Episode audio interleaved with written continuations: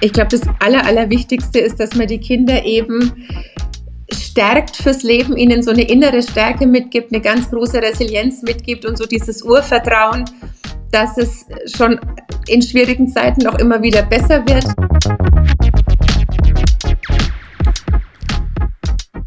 Hallo und herzlich willkommen zum Podcast Schule des Lebens. Mein Name ist Friedrich Harkort. Ich bin Vater von zwei wundervollen Töchtern, Unternehmer und gemeinsam mit meiner Frau Julia Gründer von Cleverly.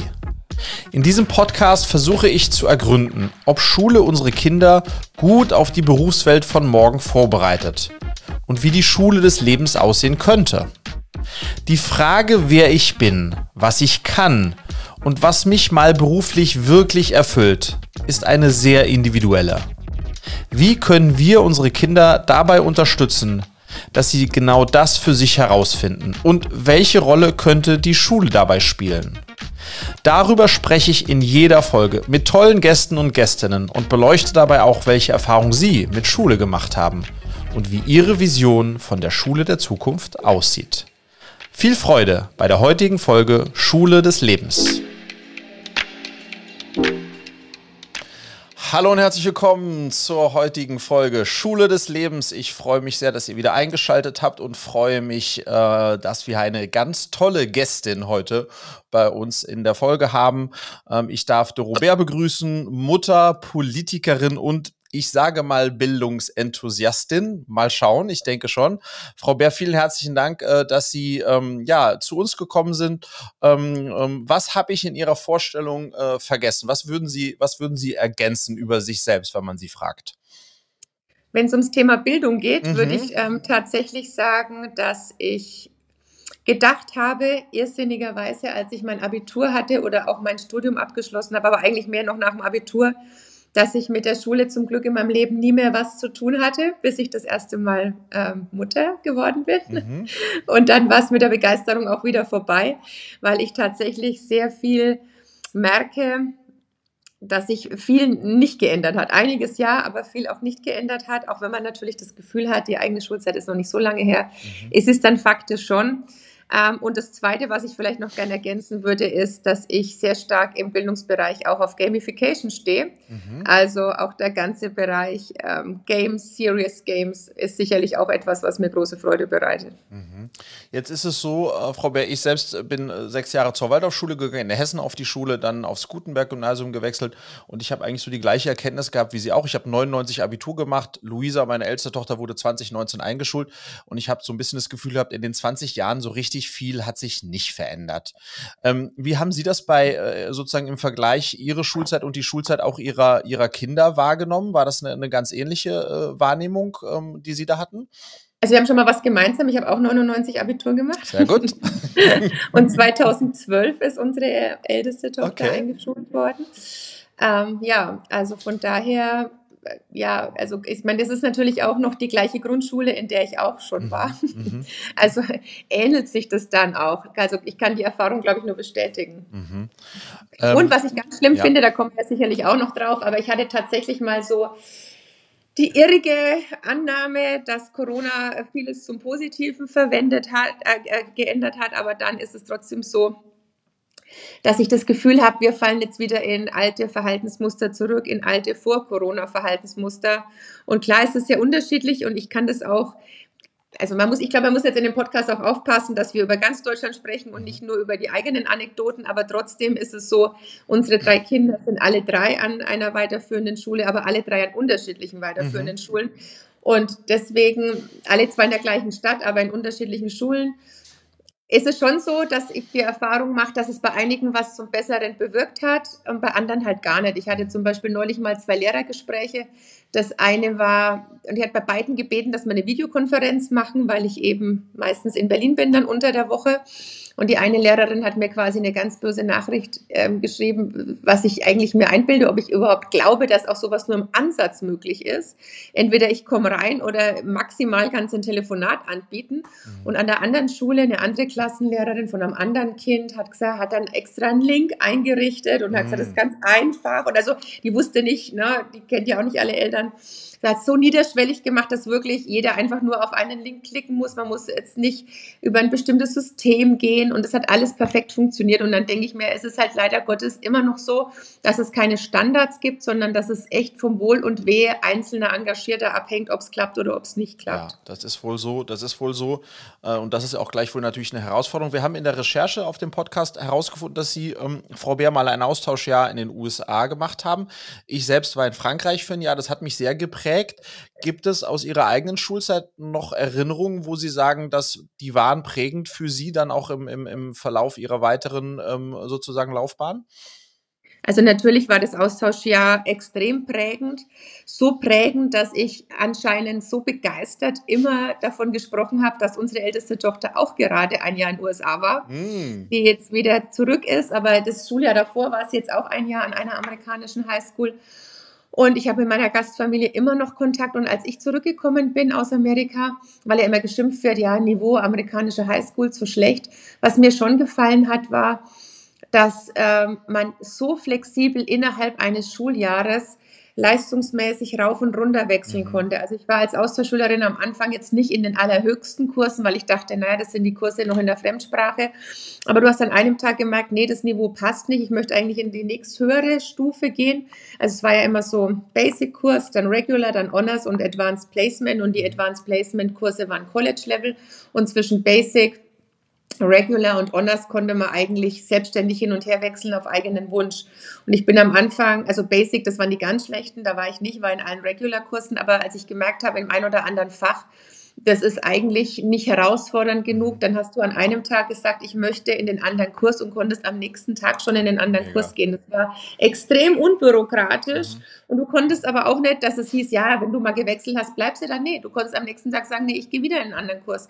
Das fand ich toll, weil das halt auch Schülerinnen und Schüler die Möglichkeit gibt, die dann zum Beispiel sagen, ja, in Mathe bin ich im Regular-Kurs, aber ich bin jetzt dann in Englisch, also AP-Kurse mussten mir vom Lehrer vorgeschlagen werden, ähm, in, im College-Level.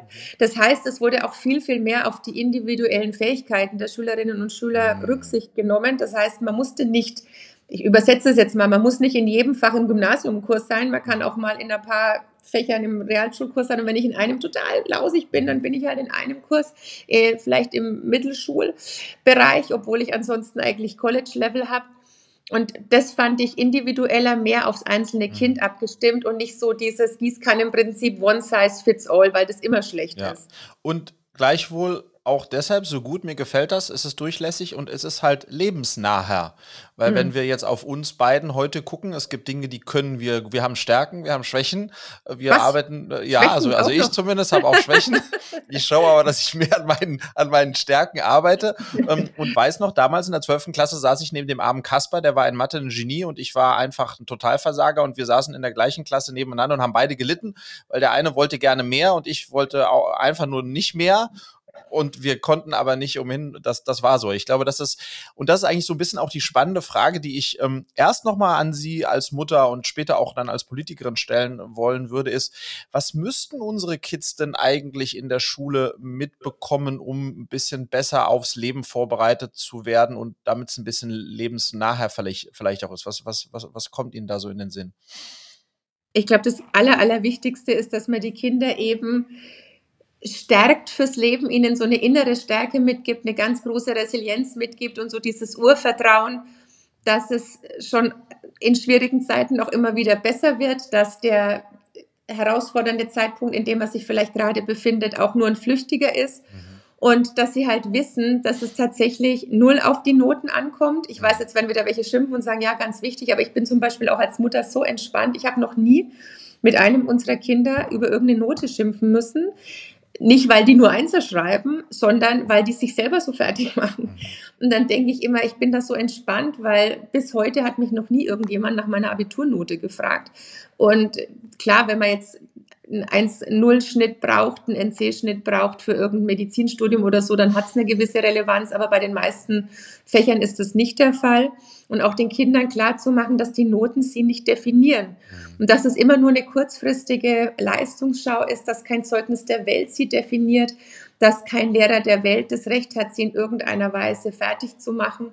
Ähm, und das würde ich mir einfach so wünschen, dass sie die Schule ernst nehmen, ja, dass sie immer ihr Bestes geben, auch ja, aber dass sie nicht ihren Wert davon abhängig machen. Plus, dass man natürlich was man heutzutage ganz anders braucht, viel reflektierter drüber nachdenken muss. Alles, was ich vorgesetzt bekomme, stimmt es, stimmt es nicht. Also Stichwort auch ähm, welchen Quellen kann ich trauen? Das ist natürlich auch nochmal im Vergleich, na, nachdem wir beide 99 Abitur gemacht haben, wissen Sie, wovon ich spreche. Da hatte ich auch äh, meine beiden Leistungskurslehrer. Für den einen waren wir der erste Leistungskurs, den er je hatte, ein ganz mhm. junger Lehrer.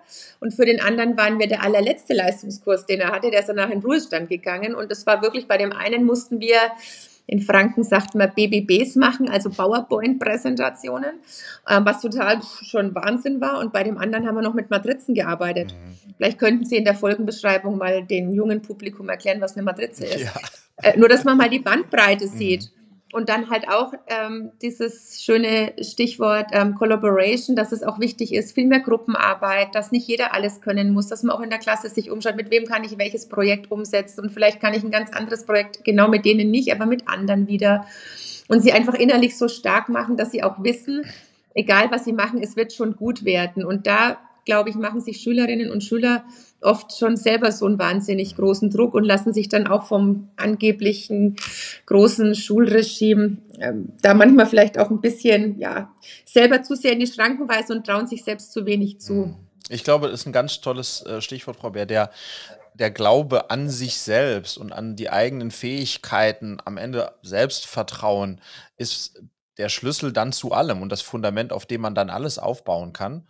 Ähm, und ich glaube, da die Kids zu stärken, das sollten wir, genau wie Sie das sagen, viel, ähm, viel wichtiger und ernster nehmen. Aber wie könnten wir denn das ganz konkret in der Schule? Also wie, wie ginge denn das in einem System, in dem wir momentan nun mal stecken? Wie, wie, müssen, wie, wie könnte man das dann tatsächlich in eine, in eine, in eine Umsetzung bringen?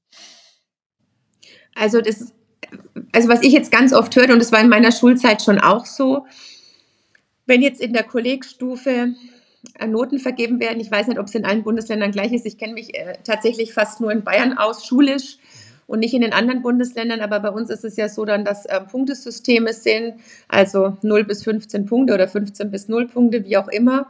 Und da hat sich leider nichts geändert an den Aussagen mancher Lehrkräfte, die dann sagen, ich verteile nie 15 Punkte, weil die 15 Punkte bin ich. Das hat mich schon in meiner Schulzeit total genervt, weil ich gedacht habe, du bist nicht die 15 Punkte, du bist kein Kollege von uns, du bist kein Mitschüler, du hast das Ganze schon studiert, du bist 20, 30, 40 Jahre älter, du bist nicht der Maßstab des Vergleichs. Mhm. Ähm, und wie kann das dann passieren, dass eben Lehrkräfte, die Schülerinnen und Schüler inhaltlich auf Augenhöhe wahrnehmen, ja, aber in der Benotung schon noch, finde ich, einen anderen pädagogischen und auch einen anderen didaktischen Auftrag halt haben. Mhm. Und dann ist es natürlich schwierig, dass auch klar, klar, im Beamtentum, dass das Leistungsprinzip leider Gottes nicht so die große Rolle spielt. Mhm. Also wir, äh, also wenn du jetzt nicht Rektor oder Konrektor oder ähm, Oberstudiendirektor bist, du hast wahnsinnig wenig Möglichkeiten aufzusteigen. Das heißt, du bekommst genau das gleiche Gehalt wie jemand, der halt gar nichts macht und sich nicht zusätzlich engagiert. Das finde ich halt schwierig, weil das halt die Guten nicht unterstützt. Sie machen das halt dann nur aus Idealismus. Und diejenigen, die das Ganze halt manchmal sind es ja auch Existenzen, die zum Beispiel jetzt ähm, Mathe oder Physik studiert haben, also gerade in den Naturwissenschaften oder in Biologie, die halt dann nicht an der Uni bleiben konnten, nicht Professoren wurden, dann ist halt, sobald der Lehrberuf so ein Trostpreis ist, weil man es woanders nicht geschafft hat, bekommt man trotzdem das gleiche Gehalt, wird aber auf das Wertvollste losgelassen, was wir haben, nämlich unsere Kinder. Und deswegen finde ich schon mal gut, dass wir jetzt in Bayern zumindest anfangen, neue ähm, Stellen zu schaffen, dass wir aber auch die Haupt- und Mittelschulen eben stärken und sagen, die bekommen auch mehr gezahlt, die Lehrkräfte, weil die bilden unsere Handwerker, unsere Auszubildenden von morgen aus, was ich auch ganz wichtig finde, dass wir uns nicht nur über das Gymnasium unterhalten, sondern eben über alle Schularten, weil wir brauchen die alle. Und wir haben jahrelang auch die, damals hießen sie noch Hauptschulen, jetzt heißen sie Mittelschulen, extrem ja, hinten runterfallen lassen und haben es nicht als wertvoll genug angesehen. Und jetzt wundert man sich, warum wir niemanden mehr finden, der eine Mauer gerade hochziehen kann oder der uns ähm, die Elektrik im Haus macht. Also auch da immer wieder auf die individuellen Talente eingehen und dass halt diejenigen, die wirklich Lehramt studieren oder anders reinkommen, ähm, ja, eben dass man halt im Idealfall in einer idealen Welt diejenigen findet, die auch Menschen mögen und vor allem mhm. Kinder mögen und sich da als nichts Besseres fühlen. Jetzt haben Sie ja, Frau Bär, und das sozusagen jetzt gehen wir eher äh, Richtung äh, der Politikerin, in ganz exponierter ähm, sozusagen Position auch zwischen 2018 und 2021 als Staatsministerin im Bundeskanzleramt und Beauftragte der Bundesregierung für Digitalisierung ich für Bildung ausschließlich, aber natürlich äh, in dem Kontext auch für digitale Bildung sich eingesetzt, stark gemacht, mitgewirkt.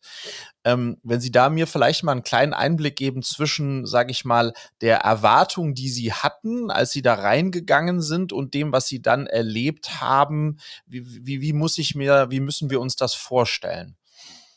Naja, eigentlich schon sehr frustrierend, weil natürlich zu dem kleinen Stab, den ich da hatte, ich hatte ja nur vier Mitarbeiter. Am Schluss, am Anfang waren es nur zwei, am Schluss waren es dann vier. Und das ist natürlich, wenn man ansonsten Ministerien hat, die so tausend Mitarbeiter haben, nur mal vom Verhältnis her, ähm, war das schon eine riesen Herausforderung und nur weil ich gute Leute hatte, konnten wir wenigstens ein bisschen ähm, auch was reißen und natürlich dann auch ähm, medial versuchen, da ein bisschen frischen Wind reinzubekommen.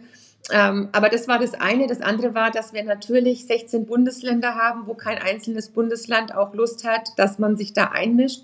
Wir haben ja auch versucht, Impulse für einen modernen Schulunterricht hinzubekommen durch den Digitalpakt Schule, dass eben dann der Bund, Kommunen und Länder ähm, seit 2019 unterstützt mit so 6,5 Milliarden Euro für digitale Möglichkeiten von der digitalen Ausstattung bis hin zu IT-Administratoren. Aber auch da habe ich ja viele Kämpfe miterlebt im Sinne von Zweckentfremdung, wenn dann Gelder in bestimmte Bundesländer gehen und die sagen, nee, das braucht man nicht und ähm, warum muss ich jetzt in das digitale Tool, darf ich für das Geld mir auch ein Whiteboard kaufen? Was mhm. ist eigentlich äh, unter dem Begriff irgendwie digitale Ausstattung gemeint? Ähm, ich finde auch, die, äh, war, mir war es dann auch wichtig, dass zum Beispiel auch IT-Administratoren davon gezahlt werden dürfen, weil das auch die Erfahrung ist. Ja, du äh, stattest die Schulen modernstens aus mhm. und dann verrotten Geräte oder am dritten Tag greift man wieder auf die Kreide zurück, weil wenn drei Tage das Gerät nicht funktioniert mhm. und nicht sofort die Fehler behoben werden, ja, dann hat keiner mehr Lust, das Ganze zu nutzen. Wir haben dann, als Corona kam, nochmal den Digitalpakt erweitert, haben dann ein Sofortprogramm auf den Weg gebracht mit nochmal 500 Millionen Euro für die digitale Ausstattung von den Lehrkräften und den Schülerinnen und Schülern. Und dann ähm, auch nochmal auf den Druck hin, dass sich der Bund dann äh, nochmal mit 500 Millionen verpflichtet hat, damals die Ausbildung und von Finanzierung von IT-Administratoren auch voranzutreiben. Mhm. Also das waren schon wichtige Punkte. Und ich fand auch, dass es so eine Zeit war, mm, wo dann auch, nicht an allen, aber an manchen Schulen war es dann möglich, dass wirklich dann von früh um acht bis eins dann ähm, der Schulunterricht nach Lehrplan stattgefunden hat. Ich habe aber auch an unserer Grundschule damals noch im Schneesturm ausgedruckte Blätter abgeholt. Ja. Und selbst heute, also in Bayern hat ja die Woche Abitur angefangen. Und ein Kind war heute in der Schule, ein Kind hatte heute keine Schule wegen Unterricht und ein Kind hatte ein Alternativprogramm wegen des Abiturs an der Schule. Und von den drei Schulen, wo die eine hatte normal Unterricht, aber von den anderen beiden eine war zwar in so einem Alternativprogramm, aber unser drittes Kind hat jetzt über MEBIS, das ist eine bayerische Bildungsplattform, halt dann einfach nur digitale Arbeitsblätter zugeschickt bekommen. Na ja, okay. Mhm.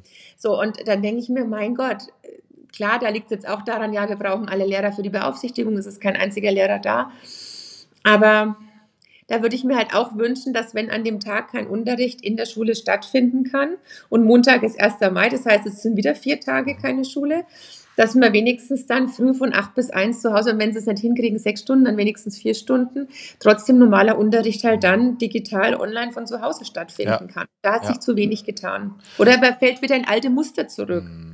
Und jetzt ist es ja so, dass ähm, wenn wir uns einig sind, dass äh, Schule sich schon stark verändern muss, um unsere Kids, meine Tochter wird 2033 in die Arbeitswelt entlassen. Wer weiß, was für Jobs es in 2033 gibt, aber eins ist klar, wenn wir, wenn die, wenn die Art und Weise, wie Schule funktioniert, sich nicht verändern wird, wird sie nicht perfekt vorbereitet sein können. Ja, das ist einfach Fakt. Ähm, aber jetzt haben wir natürlich auch äh, den Föderalismus in der Bildung und, und, und, und da kann nicht durchregiert werden und da haben wir die, ne, die, die Länderthemen. Wie gucken Sie da drauf? Ist das, ist das hilfreich? Ist das abträglich? Ähm, auch wenn es ein dickes Brett ist, ich weiß, aber wie, wie, wie, wie, wie, haben Sie das erlebt? Ähm, und wäre das anders besser oder ist das schon so sinnvoll aus Ihrer Perspektive? Naja, man hat halt das Gefühl, solange halt ähm, die Bundesländer der Meinung sind, dass die einen sagen, wir wollen es nicht schärfer haben, weil wir liegen jetzt nicht im Bundesschnitt am höchsten Niveau die anderen, die am höchsten liegen und sagen, wir lassen auf keinen Fall zu, dass wir das Niveau abschwächen, wird sich da natürlich auch nichts ändern an der Stelle. Aber ich finde ja sogar, dass es jetzt in dieser Bundesregierung noch schlechter geworden ist, die Zusammenarbeit zwischen Bund und Ländern. Das hat man ja gesehen, dass beim Bildungsgipfel so gut wie kein Landeskultusminister dann auch erschienen ist ähm, dass da die äh, Bundesbildungsministerin sich dann auch eines Themas angenommen hat, für das sie eigentlich gar nicht zuständig war, im Vorfeld auch nicht mit den Ländern kommuniziert hat. Das ist halt nun mal in der Politik so. Man arbeitet ja mit Menschen und wo Menschen sind Menschen, also muss man das ja vorher alles abklären und sagen, so seid ihr bereit, wollen wir das in einem auch kollaborativen Verfahren machen. Ähm, und dann kommt keiner und dann kommt noch nicht mal die Ehefrau des Bundeskanzlers, die damals ja noch in Brandenburg mhm. Bildungsministerin war. Und gleichzeitig hat dann aber die Bildungs- ähm, und Forschungsministerin zu einem Forschungsgipfel eingeladen, für den sie eigentlich zuständig ist, zu dem sie dann aber gar nicht selber erschienen ist. Also das ärgert mich in der Legislaturperiode schon, weil ich eigentlich zu Beginn dachte, dass die Bundesbildungs- und Forschungsministerin also ich habe ihr sehr viel Vorschusslorbeeren mitgegeben, weil ich sie eigentlich so als Kollegin immer erlebt habe, der ich zugetraut hätte, dass sie sowas kann. Aber jetzt ist es ein totaler Offenbarungseid, mhm. den es da von Seiten der Bundesregierung gibt. Und gerade in Zeiten, wo es ganz dringend notwendig wäre, die Kinder anders vorzubereiten. Wir hatten ja einen ganz großen Umbruch auch seit Bologna, was immer noch nicht so mhm. perfekt läuft, wie man sich vorstellen kann ähm, oder wie man sich gerne vorstellen würde und dass viel, nochmal, ich sage nochmal, viele Errungenschaften, wo ich eigentlich dachte, ja, Corona hat jetzt mal hier, konnte man mal den Knoten durchschlagen, den gordischen, hat jetzt wieder alles so auf Anfang gedreht und jetzt wurschtelt man wieder in seinem ganz eigenen Bereich weiter. Und ja, dann kommt ja noch neu hinzu, das hatten wir ja damals auch noch nicht, damals sage ich schon, das ist jetzt auch erst eineinhalb, zwei Jahre her, aber so Herausforderungen an den Schulen, noch mal mehr mit künstlicher Intelligenz, mit ChatGPT. Mhm.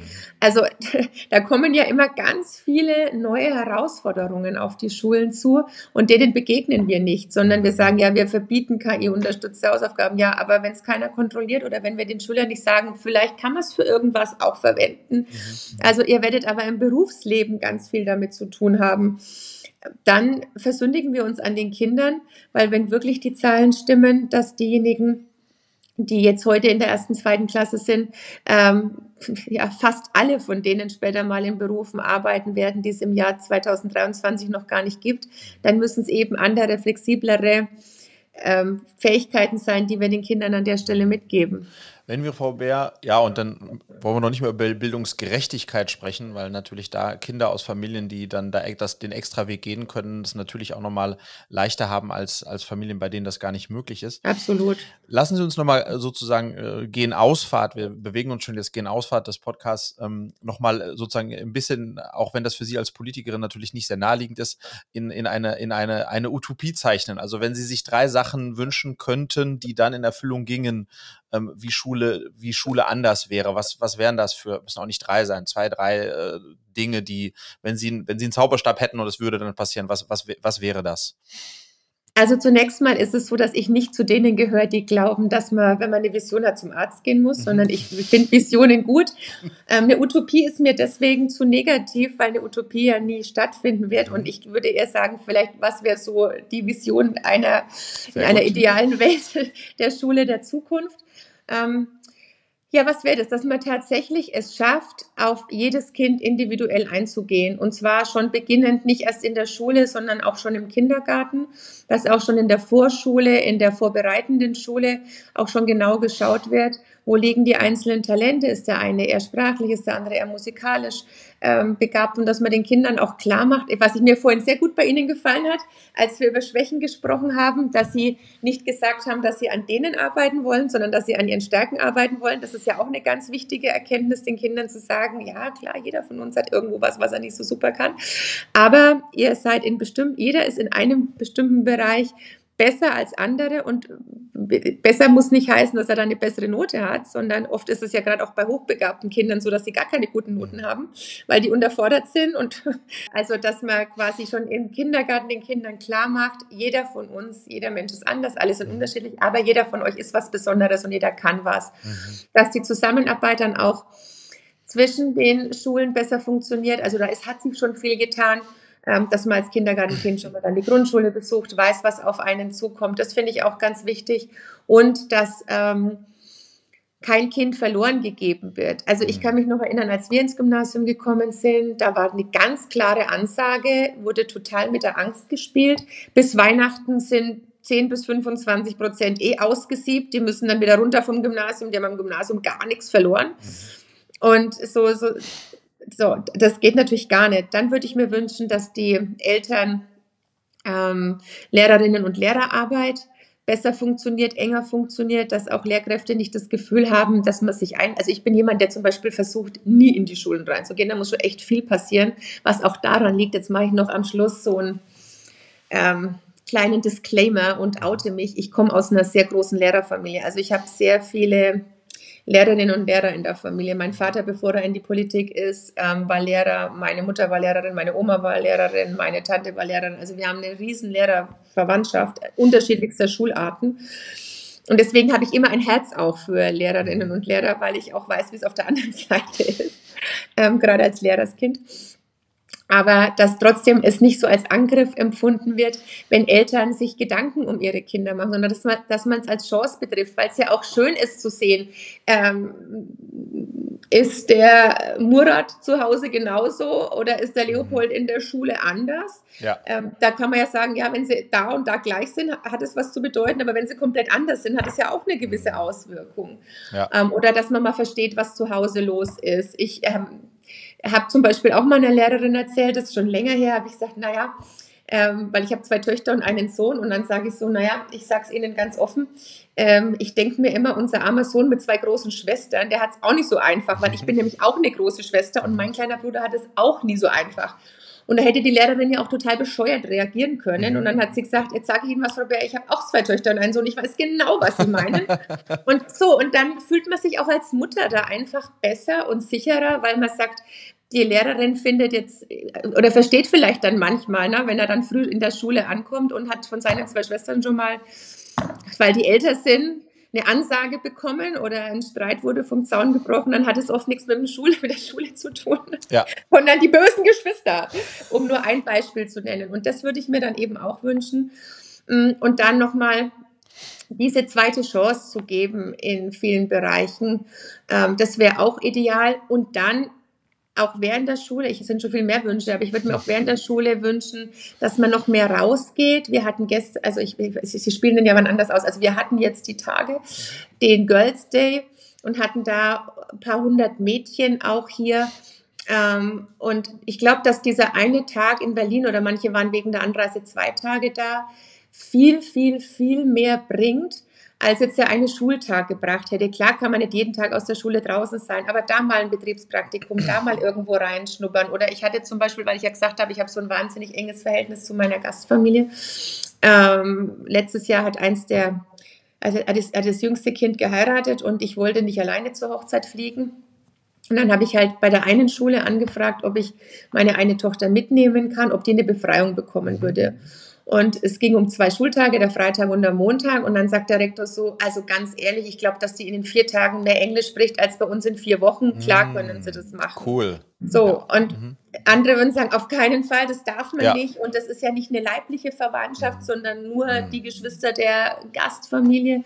Das fand ich ganz stark und genauso war es auch. Die hat da vier Tage lang mit ihrem Schulenglisch, das sie erst im zweiten Jahr hatte, da, da rumgeredet Klasse. und es war super. Ja. Und das würde ich mir halt wünschen, dass man dann nicht so sagt, das ist jetzt mal der Dienst nach Vorschrift, mhm. sondern wir schauen in einem auf Augenhöhe Verhältnis in diesem Schuldreieck zwischen Lehrkräften, Eltern und Schülerinnen und Schülern, dass es gerecht dazugeht. Und was mir auch noch wichtig wäre, dass unsere Kultusministerien auch den Schulen vor Ort mehr Beinfreiheit geben. Dass man sagt, ihr kennt eure Schule am besten, ihr kennt eure Eltern am besten. Sie haben es gerade gesagt von der Chancengerechtigkeit.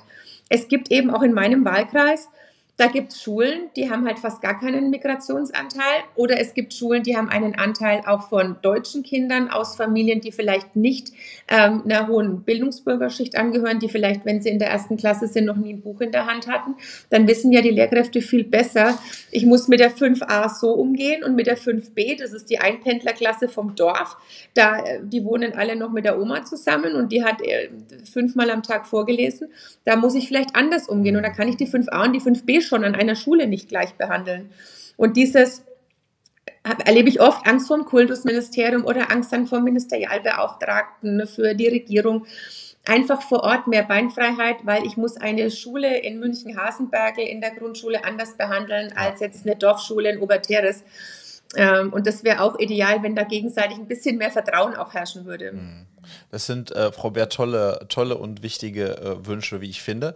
Ähm, wir kommen zum Abschluss. Ähm, äh, ich, es gibt immer eine Abschlussfrage, die ich all meinen Gästinnen und Gästen stelle. Und zwar, Frau Bär, wenn Sie in ganz Deutschland vor allen Schulen ähm, ein Plakat aufhängen könnten, ähm, und das Plakat sehen dann wahlweise ne, Schüler, Schülerinnen, Lehrer oder Eltern. Sie können die Botschaft an alle oder auch nur eine Gruppe richten. Was würde auf diesem äh, Plakat äh, draufstehen? Ähm, das natürlich jetzt, ne, ich wusste nicht, dass ich das allen Leuten mhm. stelle. Jetzt oute ich mich, dass ich nicht alle Podcasts vorher gehört habe. Aber ich glaube, ich würde draufschreiben, ihr seid alle toll, genau so, wie ihr seid. Und wenn ihr glaubt, dass das nicht so ist, dann ist morgen ein viel besserer Tag. oh, das ist ganz toll, Frau Bär. Vielen, vielen herzlichen Dank. Es ist eine tolle Botschaft auf dem Plakat. Ähm, vielen Dank. Ein bisschen lang vielleicht für so ein Plakat. Also bei meinen Wahlplakaten versuche ich es immer ein kürzer und knackiger zu ja. halten. Bärwellen reicht da, aber. aber grafisch könnte man das sicherlich so hinkriegen, das dass, es, dass, dass es gut funktioniert. Frau, Frau Bär, vielen herzlichen Dank für die Zeit, ähm, dass Sie uns da ein bisschen Einblicke gegeben haben, auch äh, ja, in Ihre eigene Denke, ähm, auch in, in, in die Ihrer Kinder, fand ich, fand ich ganz toll. Äh, danke dafür und ähm, ja, weiter uns allen, die wir uns für Bildung einsetzen, ähm, gutes, gutes Gelingen und viele Grüße aus Berlin nach München? Sitzen Sie heute in München oder auch in Berlin? Ich bin in Berlin gerade, tatsächlich. Und vielleicht noch ganz zum Abschluss, ähm, weil ich ja vorhin gesagt habe oder damit eingestiegen bin, dass ich dachte, ich habe nie mehr was mit Schule zu tun. Wir haben da auch zu Hause immer eine lustige Diskussion, weil unsere Älteste ist jetzt in der 11. Und ich sage daheim immer, wir schreiben nächstes Jahr Abitur, was meinen Mann fürchterlich aufregt, weil er immer sagt, nicht wir schreiben Abitur. Aber ähm, ich, äh, als, als Mutter tröstet mich das, dass ich ganz viele andere Mütter kenne, die das genauso sehen. Also an alle da draußen, an alle Mütter, an alle Väter, die auch total involviert sind mit der Schule ihrer Kinder, emotional vielleicht noch mehr als mit der eigenen Schulzeit, freue ich mich gerne über Rückmeldungen, dass ich das Gefühl habe, nicht allein zu sein. Das äh, werden wir ausrichten, das wird der Podcast ausrichten. Frau Bär, vielen herzlichen Dank und Ihnen ein, ein wundervolles Danke. Wochenende, ja? Ihnen Tschüss, auch. Tschüss. Tschüss. Tschüss.